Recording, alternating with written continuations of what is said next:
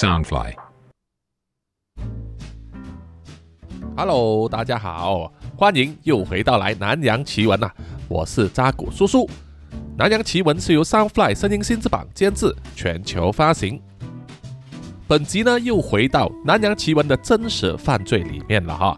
叔叔好像好久都没有跟大家分享发生在南洋各国的一些案件了。现在让我们把注意力放到新加坡这个地方。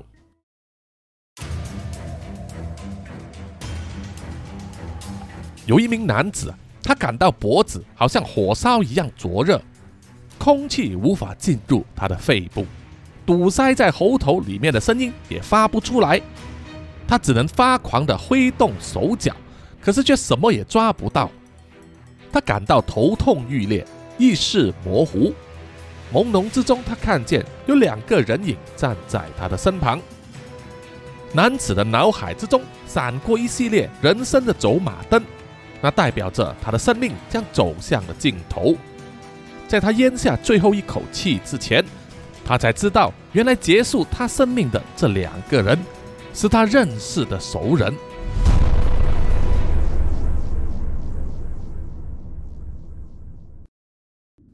二零一四年六月十一日，在新加坡的塞阿威路街道上，满满都是警察和记者。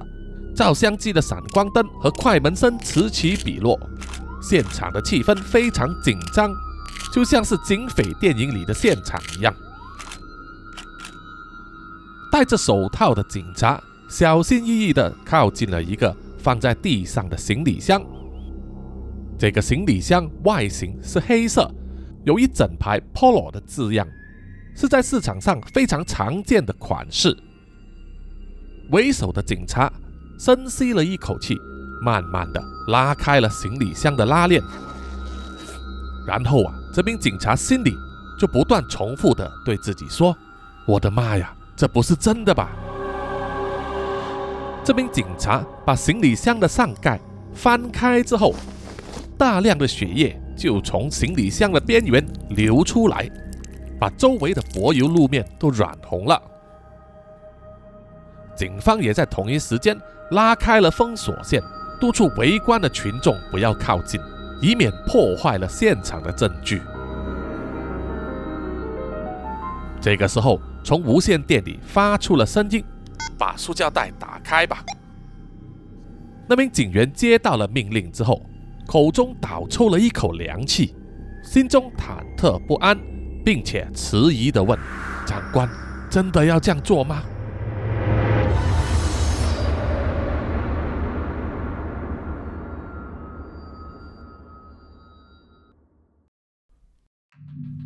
那是在二零一四年六月十一日的早上，新的一天刚刚开始。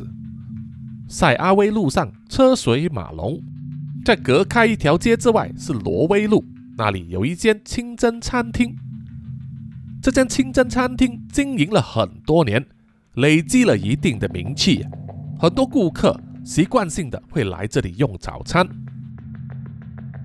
四十五岁的 Rashid Mohammed 也很喜欢来这里。他是一名流动小贩，靠兜售一包一块钱的卫生纸为生。每一个早上，他都风雨不改的会来到这一家清真餐厅里，向里面正在用餐的顾客兜售。这项工作一点都不容易，而且收入微薄，靠的是耐心和毅力，因为他必须向每一个人兜售。而百分之九十的人都会拒绝他，他必须持之以恒，一个一个的去问，一间一间店的去走，不断的重复。如果 Rashid Mohammed 在一个小时之内能够卖出五十六包卫生纸的话，那么他的生活才得以糊口。这相等于他每天必须不间断的工作十个小时，不能休息。这样子兜售了一段时间之后。Rashid 很快就发现，这样下去并不是办法。光靠这样子一包一包卫生纸的去卖呀，到底要到什么时候才能赚到他心中想要的那个数字呢？而这一条挪威路的后巷，就和另外一条德斯加路的后巷呢相连。德斯加路是新加坡有名的红灯区，在这里有一家旅店，它的一楼有七间客房，而二楼则有八间。这十五间客房呢，面积都很小，只有一般单人房的一半呢，非常拥挤。每一间房里还放了两张双层的床铺，所以足以容纳四名住客。房间的隔音很差，也没什么隐私。就靠一条又窄又长的走廊连接。主要的住客是来自南亚洲的外籍劳工，他们来到新加坡工作，当然是为了赚钱，再寄回去老家。而 Rashid Mohammad 也是这里的房客之一。Rashid Mohammad 已婚，拥有八名子女。他和另外一个五十九岁的 Mohammad No。都是从巴基斯坦最大的城市卡拉奇，于二零一四年五月十七日来到新加坡寻找机会，看能做些什么工作或者生意来赚钱，并且原本打算在六月二十七日回国去，也就是说，他们总共只会逗留一个月。他们两个人在这家旅店里下榻落脚，因为都是同乡，因此结为朋友，烧黄纸做兄弟。啊，这是说笑啊！啊，他们不是古代的中国人，所以不会烧黄纸。他们呢会牵手。对，巴基斯坦的男人呢，交情好的话是会牵手的哈，真的是好基友。他们两个人每天都会分头呢，在繁忙的早餐和午餐时间，在周围一带的餐厅和马路边兜售卫生纸。他们这样子沿街兜售了一段时间。一直到二零一四年五月二十八日，也就是他们来到新加坡的第十一天，在完成了当天晚课祈祷之后，Rashid 和 Mohammad 就会在房间的床铺上打牌啊，消遣一下。突然间有人敲他们的房门，啊，到底是谁这么晚回来找他们呢？来敲门的是另外一名男子，叫做 Ramzan。他说他是他们的新同居房客。这间旅社的租金啊非常便宜，每一天晚上只需要十八块钱新币，所以有三四个可能互不相识的人共享一间房间来分担这房租是很普遍的事情。Rashid 和 Mohammad 向这位新的房客 Ramzan 自我介绍之后，互相握了握手啊。Mohammad 就邀请 Ramzan 加入他们的扑克牌局，一起消遣娱乐。根据记录，他们三个人呢就住在这家旅店二楼的四十四号房。四十五岁的 Rashid Mohammad 和五十九岁的 Mohammad No 就在二零一四年五月十七日下榻，而第三位房客年仅二十七岁的 Ramzan Rizwan 在十一天之后。也就是二零一四年五月二十八日来到这里，成为他们同房的室友。Ramzan 和他们两人一样，也是来自巴基斯坦的卡拉奇，同样也是为了挣钱而来到新加坡。于是接下来呢，他们同样在白天就在街上兜售卫生纸，而到了晚上在房间里，他们就把当天挣来的钱呢，在扑克牌上赌个输赢。希望借此呢成为赢家啊，把对手的钱赢过来，放进自己的皮包里面这样子的横财来得快也去得快啊！毕竟赌博呢本来就是一种博弈的游戏，有人赢自然有人输，赢的人笑得开怀呀，可是输的那个人却要把一整天辛苦挣下来的钱全数奉上啊，当然心里不会高兴了。到了二零一四年六月十日，接近破晓时分，Ramsan 起了个早床，准备出门去啊，开始兜售卫生纸。而和他差不多同时出门的是 Rashid Mohammad，他们两个人在狭窄的走廊上擦肩而过。当时 Rashid 就在 Ramza 的耳边轻声的对他说：“哎呀，我昨天晚上输了很多钱呐。” ”Ramza 也是叹气说：“哎呀，是啊，我昨天晚上也是几乎输个清光，现在都不知道怎么办呐。Rashid 就问他：“你到底输了多少钱呐？”Ramzan 屈指一数，然后说：“我看差不多有一千一百块钱吧。”Rashid 听了之后啊，也有点不可置信啊。对于他们这种赚取蝇头小利的生意来说，一千一百块钱可是个大数目啊！啊，他们要一块钱一块钱的挣，那么一千一百块钱新币呢，差不多相等于两万五千块新台币，已经是最低工资的水平了。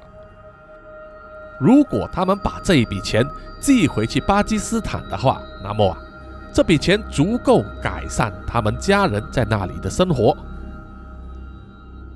以目前的汇率来说，一块钱新台币呢，相等于七块六毛的巴基斯坦卢比。在巴基斯坦，最低工资收入呢是两万零七百卢比，也就是区区的台币两千七百块钱。啊，听众们可以想象一下当地的生活水准。在走廊的尽头，靠近门口那里啊，Ramsa 的手就放在门把上。只要他拉动一下门把，把门打开的话，外面就是大街。可是当时 Ramza 呢，默默地说了一句：“你觉得他会把钱还给我们吗？”而当时的 Rashid 正在叹着气，拍了拍 Ramza 的肩膀，安慰他说：“哎呀，算了，愿赌服输，我们再试试看，今天晚上能不能把之前输的钱都赢回来。”其实 Rashid。和 Ramsa 两个人并不是没有尝试过，向赢了他们钱的穆罕默诺商量，看能不能把赢掉的钱呢退回给他们。我相信听众们啊，换做你是穆罕默诺的话，你也不会答应吧？因为他们确实是在一场公平的牌局上赌博，而穆罕默诺也是凭着自己的运气和牌技呢赢到这些钱。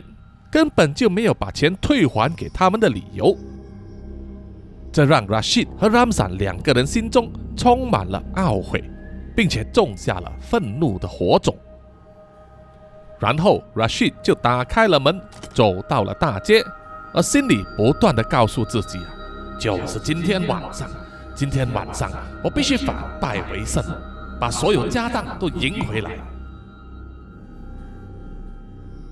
经过了一整个早上卖力的兜售卫生纸之后，来到了中午，阳光变得非常灼热，让人非常难受啊。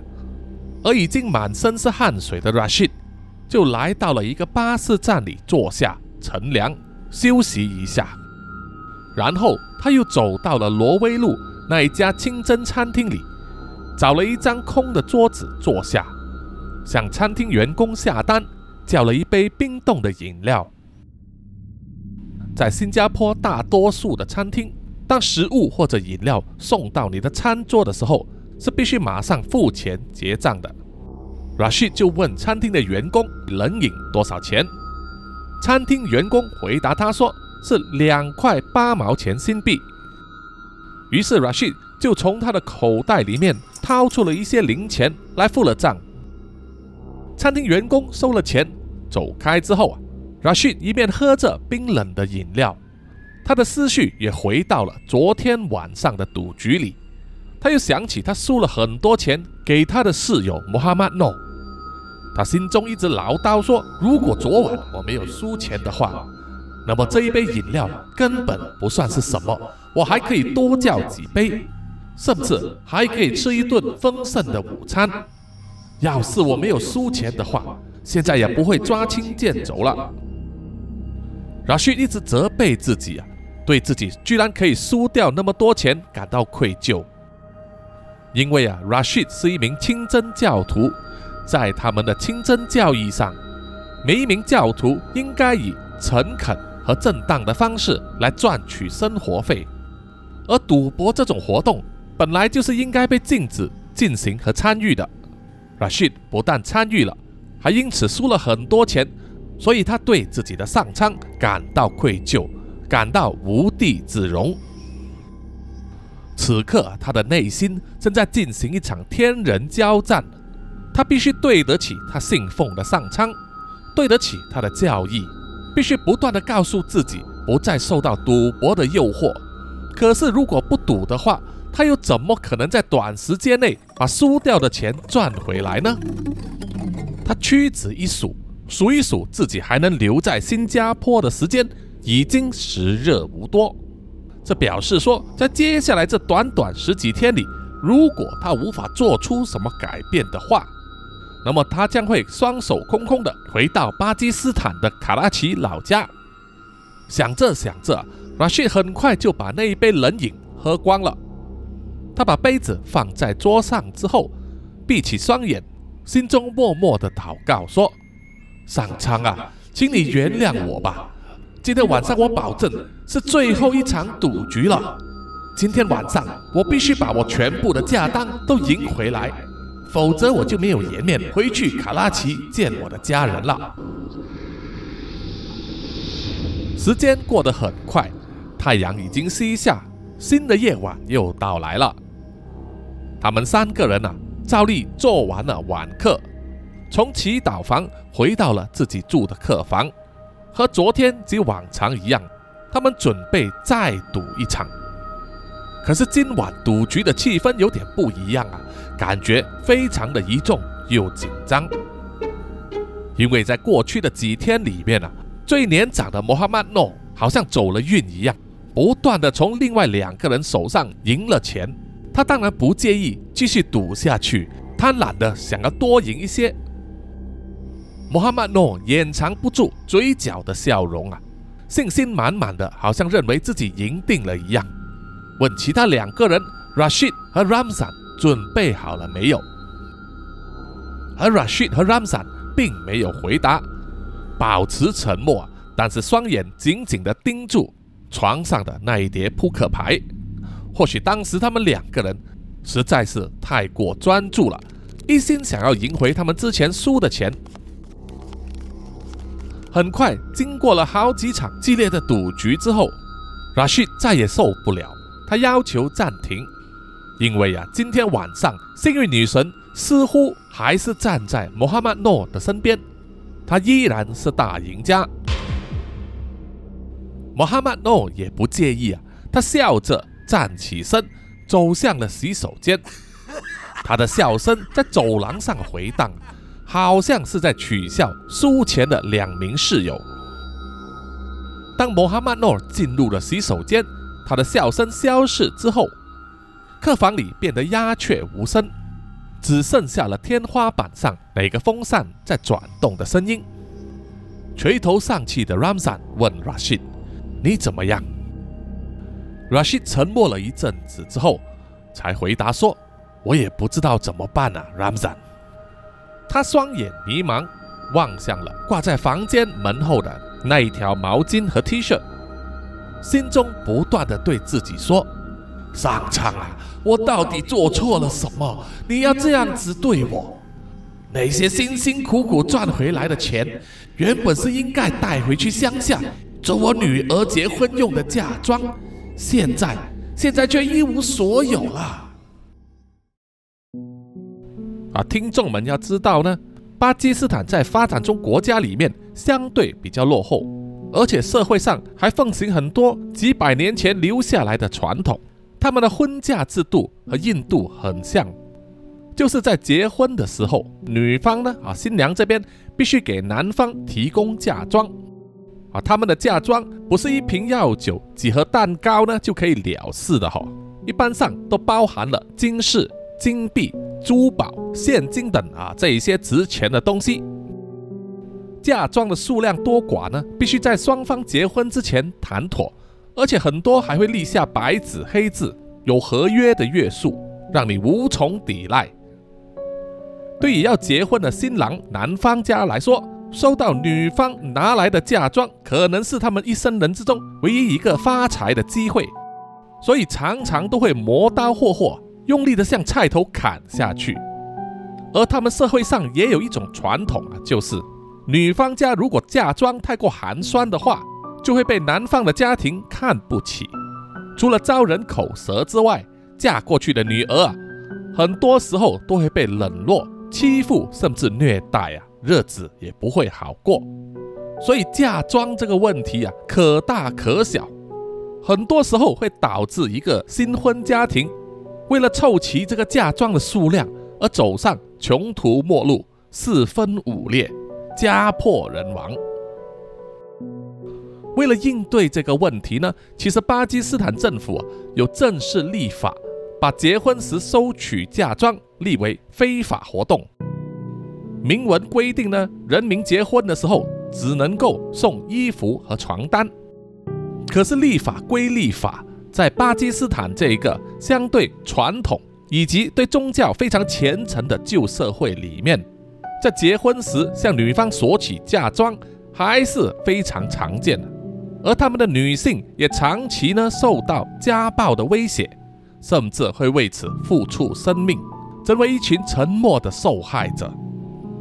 话说，Rashid 把原本赚来应该要带回去乡下给女儿做嫁妆的钱呢，几乎全部在牌局中输掉了。这就让 Rashid 心中的懊悔、愧疚转化成了愤怒，他在生自己的气，他的双手紧握拳头。咬牙切齿，不断的强忍着心中的怒火。这个时候，穆罕默德已经上完了洗手间，回到房里来。他语带讽刺的说：“怎么样，你们准备好了来第二局吗？”Rashid 沉默无语，可是双眼已经充满了怒火。而 Ramzan 看在眼里，他把自己的头左右摇晃。想要暗示给 Rashid 知道，希望他能够保持冷静。可是，在 Muhammad No 的语言挑衅之下，Rashid 再也按耐不住，脑中的理智线突然断开，于是他就马上站起身，伸手去把挂在门后面的 T 恤抓过来，握在手上，然后再把 T 恤。绕过了穆罕默诺的脖子，再用力的拉紧。这一下来的出其不意，完全逮到了穆罕默诺。他拼命想要挣扎，可是勒住他脖子的 T 恤却一刻也没有放松过。双眼满布红丝的穆罕默诺全身颤抖，双手乱抓，想要抓住 Rashid，阻止他的暴行，可是却无法勾到他。于是，穆罕默诺望向了他的另外一名室友 Ramzan。只见 Ramzan 并没有帮他解围，还站起了身，从他身上穿着的运动长裤里抽出了裤头的抽绳，然后快速的把抽绳绕过了穆罕默诺的脖子一圈，然后使尽全身的力量，用力的拉紧。接下来每一分一秒的时间都过得非常漫长。仿佛度日如年，可是慢归慢，时间终将流失，而穆罕默诺的身体也不再挣扎，他的生命也随着时间消失而去了。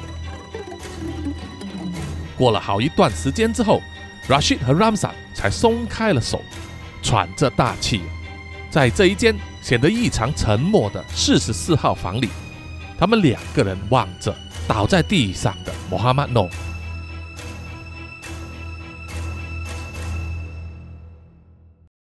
拉希伸手过去探了探穆罕默诺的鼻息，然后又惊慌地缩回来。他语带颤抖地说：“啊，我们到底做了什么事啊？我们杀了人啊！”拉姆散同样也非常惊慌，全身冷汗直冒，不断重复地说：“怎么办？我们该怎么办？”拉希脑海中闪过一个念头，然后他就说。快快拿那些钱！面对这个突如其来的冲击，Ramsan 的脑袋还没有转过来，对 Rashid 叫他所做的事完全不懂得怎么反应。他结结巴巴地说：“啊啊，你说什么？”Rashid 深吸了一口气，用极慢的速度对 Ramzan 说：“听我说，把所有的钱都收起来。”于是，接下来他们两个人就把穆罕默诺所有的钱都收得一干二净。根据警方后来的调查报告显示，当时涉及的金额高达六千多元新币。然后 Rashid 就说：“我们必须把尸体处理一下，我们不能把它就放在这里呀。”这个时候，Ramzan 就说：“我有一个办法。”Rashid 和 Ramzan 就把穆罕默诺所睡的床单撕开，再加上一些在房间里面可以找到的衣物或者布料，用来包住穆罕默诺的尸体。然后他们两个人就行色匆匆地走出了房间。站在夜晚的街道上，Rashid 和 Ramsan 两个人满头大汗，心脏狂跳。他们放眼四周，望向周围的路人，心里都在想：这些人应该都不会发现他们刚刚干下的事情吧？过了一阵子之后。确认周围的路人都对他们视若无睹，他们刚刚做的杀人行径应该没有被发现。于是他们两人就走进了附近的一家店铺里。店铺老板问他们要找什么东西，他们两人不约而同地说，他们要买两个行李箱、一个铁锤和一把小电锯。买齐了所需要的东西之后，他们两个人又赶回去了旅社二楼的四十四号房。然后两人面对面的坐在地上，而躺在隔壁床上被用床单包裹着的穆罕默诺的尸体呢？他有一只手臂从床边露了出来。Rashid 一脚就把那只手踢了回去，然后望向了 Ramzan 的双眼。他们两人的目光对视了一阵子啊，都确定彼此呢有一些事情是一定要做的。Ramzan 说：“你先来吧。”Rashid 却说：“不，你先来吧。”Ramzan 用他颤抖的手放在了穆罕默诺冰冷的尸体上，然后按下了小电锯的开关键。在当时，他们两个人想到啊，既然他们要处理掉这个尸体的话，最好的方法就是把尸体切成容易搬运、能够放进行李箱里面的小块。可是啊，当他们在房间里肢解穆罕默诺尸体的时候，忽略了两大重点。首先，就是在他们肢解尸体的时候，会流出大量的血液。而且他们用小电锯来肢解尸体啊，更是把血呢弄得四处飞溅，让血花洒满了整个客房的各个角落。而第二个要点就是，当人死之后，体内的细胞无法获得氧气，停止运作，而体内的细菌也无法获得来维持生存，因此就开始蚕食肉体组织。在这个过程之中会产生气味。Rashid 和 Ramsan 虽然可以把尸体肢解成小块，再分开装在不同的行李箱里拿去弃置，可是却无法带走气味。尤其是当 Rashid 切开穆罕默诺的肚子、胃部还有肠脏的时候，那些没有消化完的东西。还有停留在大肠、小肠里，快要成为粪便的东西呢，释放出大量难闻的气味，让 Rashid 好几次差点忍不住要呕吐。Rashid 眉头深锁，对 Ramzan 说：“哎呀，我实在受不了了，我要吐了。”而 Ramzan 静静地看着被他们肢解的支离破碎的尸体。还有尸体上开始慢慢自动脱落的皮肤，他说：“这样子不行啊，是不能直接放进行李箱的，我们得找一些东西把它们包起来。还有啊，这把小电锯不够力啊，根本切不断骨头，我们需要一把更强的电锯。”于是他们两个人呢，马上换掉身上染血的衣服，再把脸和双手擦一擦，然后走出了客房。来到大街上，往商店走去。在途中，Rashid 对 Ramzan 说：“哎，你的脸上还有血迹啊，把它擦干净。”他们两个人来到了附近的一栋叫做 Mustafa Center 穆斯达法大厦。他们乘搭了电梯，去了里面的商店，买了一些塑胶袋，还有一把可以锯开骨头的锯子，然后再回去客房里继续他们的肢解工作，把切好的丝块分别装进了塑胶袋里，然后再分别放进了两个行李箱，一个是黑色，而另外一个是灰色的。完成之后，接下来他们就是准备要去弃尸了。在他们准备出门之前，Ramsan 回头望向了客房的地上，一片狼藉，到处都是血迹。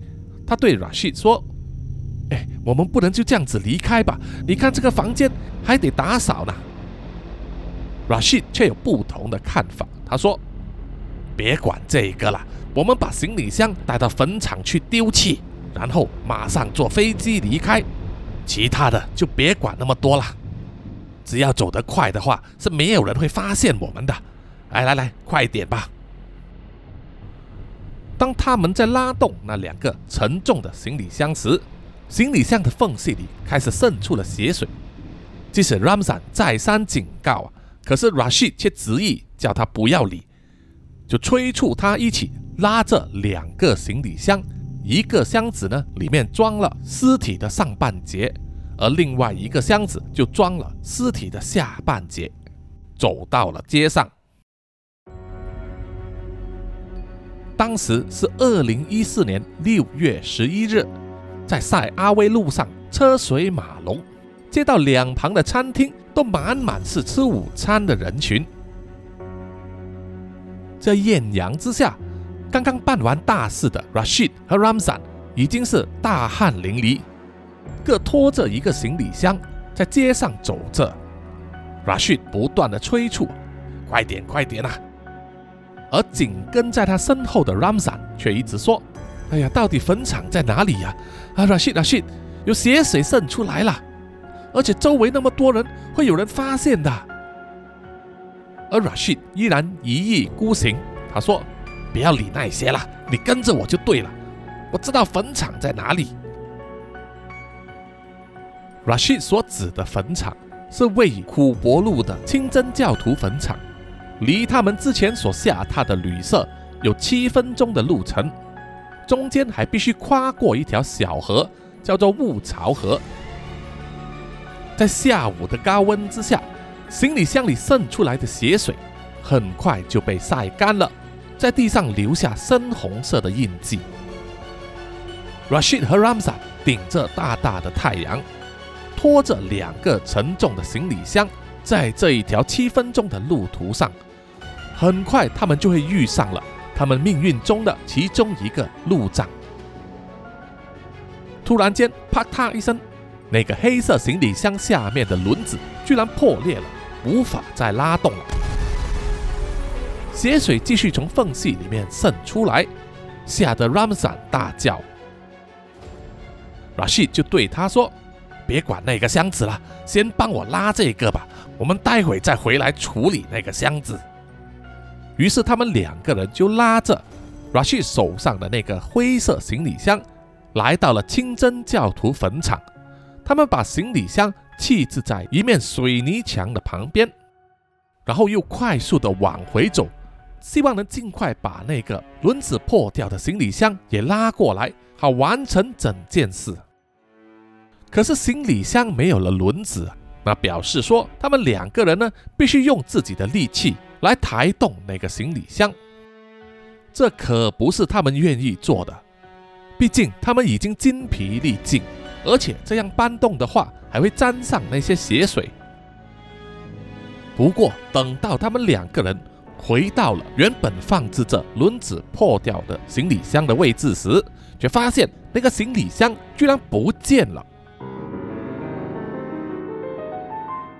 Ramzan 非常紧张，四处张望，就是没有看到那个箱子。Rashid 抓住了 Ramzan，跟他说：“别管那个箱子了，走吧，走吧。”说完，他们转头就走，消失在街道里。在当时，有一名姓陈的老年男子，他以拾荒为生，长期在这一条塞阿威路上收集瓶瓶罐罐，还有纸箱，然后把收集到的这些东西呢带去资源回收中心来换取金钱，借此维持生计。这位姓陈的老人除了拾荒之外，当然也会捡一些旧物、旧电器。或者可能有用的废弃物回去。他当时推着一辆手推车，在塞阿威路的小巷里游走，寻找一些有用的东西。而这么巧的就是这一天，他捡到了一个行李箱，就放在他的手推车上。这位陈老先生呢，推着他的手推车，来到靠近茶餐室的后巷时。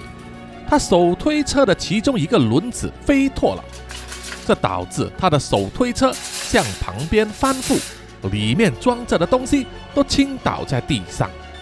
而陈老先生因为控制不住手推车的跌势啊，让他自己也跌倒在地上。他毕竟已经一把年纪啊，这样子摔一下呢，真的不容易爬起来。于是就有好心的路过群众。走过来扶起了陈老先生，好好的慰问了他一下，并且还非常好心的帮忙他把翻倒的手推车扶正，并且把洒落在周围的杂物呢，包括那些铝罐、纸皮箱、塑胶瓶等等，都一一放回进去手推车里。然后这名好心人想要帮忙把地上的那个行李箱抬进去手推车的时候。他发现这个手推车非常的沉重，他忍不住问这位陈老先生：“到底里面装的是什么？”陈老先生摇摇头说：“他也不知道啊，是他刚刚在路边捡的。”就在这个时候，帮忙搬行李箱的好心人就发现，在行李箱的周围渗出血水来。于是他就拉开了行李箱一小部分的拉链，往里面窥视。结果当然是把这位好心人吓了一跳。于是他就马上去拨电话报警了。新加坡的警察行动非常迅速，除了封锁发现行李箱的现场之外，在方圆一公里的范围内仔细的调查。很快，他们就有所发现了。警员在穆斯达法大厦的保安控制室里面查看了几十个小时的闭路电视片段之后，就发现了可疑的片段。他们在其中一段影片里面看见两名疑似南亚裔的男人，手中各拿了一个行李箱，还有一把锯子。沿着这条线索去调查之后。警方很快就查到了位于若威路的这家旅社，并且找上了旅店的业主。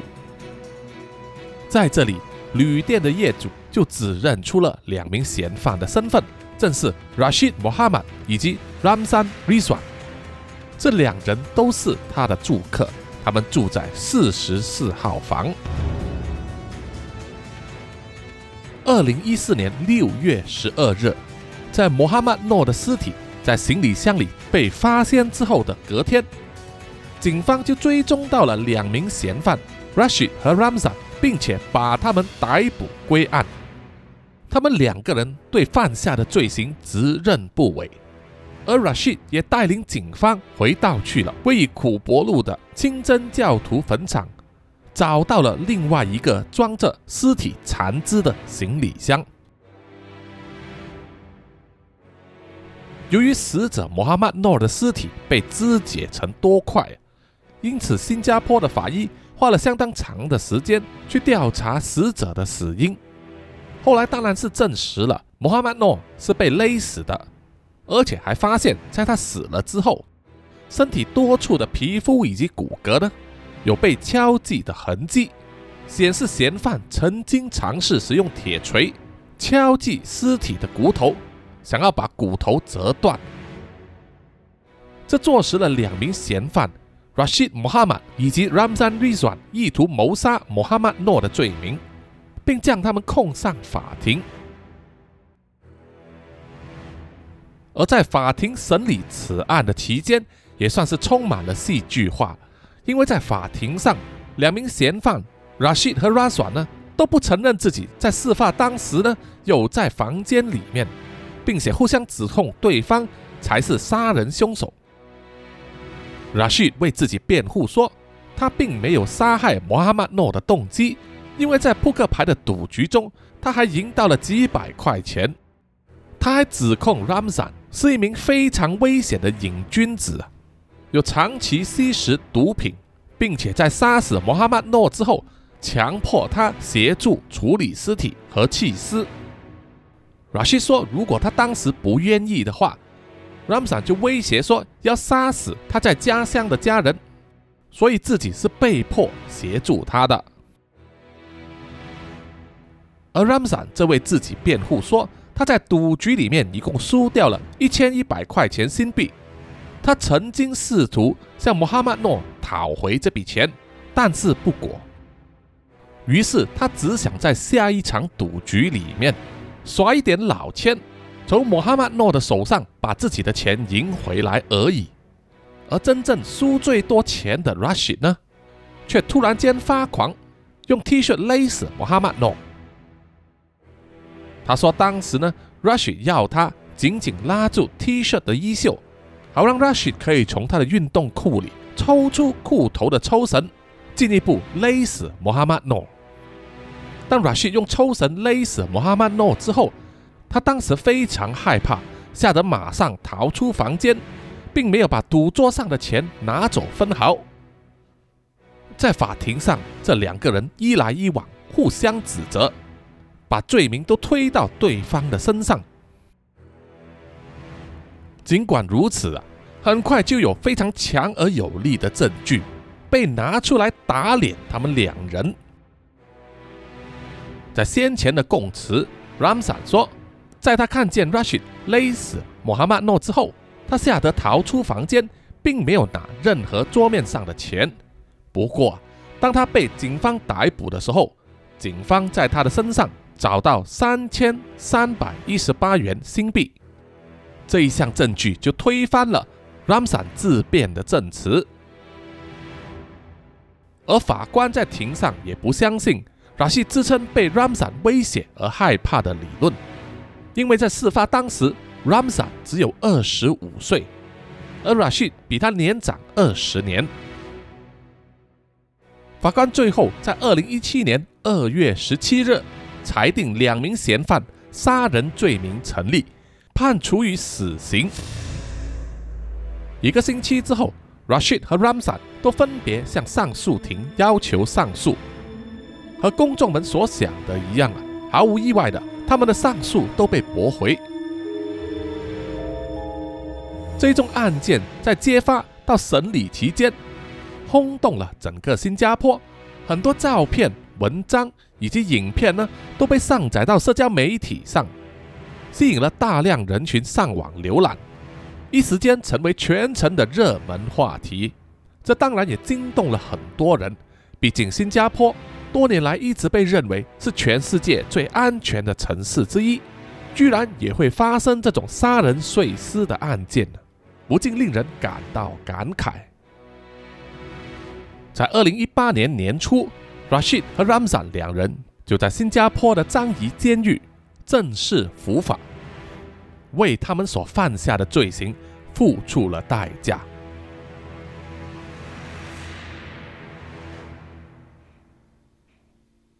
好的，本集的南洋奇闻真实犯罪案件就到此结束了，谢谢各位听众的收听。有什么意见或者回馈的话，欢迎到南洋奇闻的 IG、Facebook、YouTube、Apple Podcast。还有 Mixer Box 里面呢，给叔叔留言点赞哈，谢谢大家。那么最后呢，请让叔叔读出所有的啊赞助者名单，有他们的赞助和支持呢，叔叔才能一直走到今天哈，也希望能够一直走下去啊，做这个南洋奇闻这个节目。首先要感谢的就是南洋探险家 Jimmy Chin、Alan Yu 以及陈忠杰，接下来是南洋侦查员二四公园图子 Ralph。一直该三 D 利真爱笑三十三，洪志伟 Kinas，蔡小桦、宋婉玲、朱小妮、许家伟、李承德以及洪丽玲。接下来是南洋守护者萧雅欣、赖玉佳以及卡奥利莫莫。最后呢，就是南洋信徒 Adam Lossley 以及吴大佩了。好，谢谢大家，谢谢。好，我们下一集再见吧，拜拜。